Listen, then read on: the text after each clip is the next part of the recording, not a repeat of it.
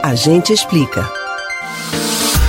A proteção dos dados pessoais é uma das maiores preocupações da atualidade. Se de um lado a legislação evolui para preservar a privacidade nos meios digitais, de outro os cidadãos ficam cada vez mais atentos à exposição das próprias informações. Você é do tipo que toma todos os cuidados possíveis? Mas já pensou na necessidade de destruir o código de barras das encomendas que chegam pelos correios? A gente explica.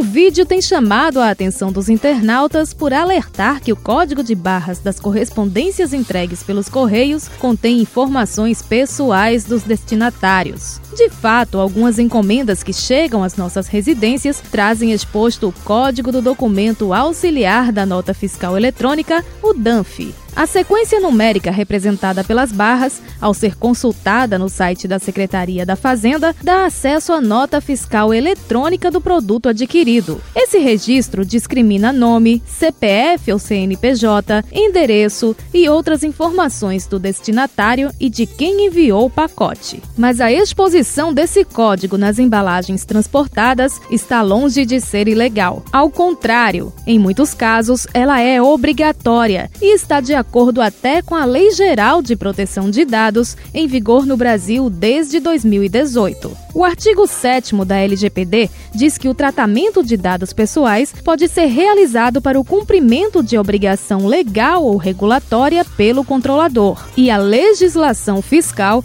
determina que os transportadores não podem aceitar despachos ou efetuar o transporte de mercadorias que não estejam acompanhadas dos documentos fiscais próprios. Mas é importante observar que, no fim das contas, as barras impressas em etiquetas nem são o maior dos problemas. Afinal, algumas das informações contidas nelas já estão na parte externa das correspondências de forma não codificada, para quem quiser ler. Em poder de criminosos, esses dados podem ser usados para clonar cartões de crédito, criar falsos cadastros, fraudar documentos e até contas e serviços bancários. Então, antes de jogar fora as embalagens e os envelopes entregues pelas transportadoras, é importante não apenas destruir o código de barras, mas tornar ilegível qualquer identificação pessoal que contenha neles.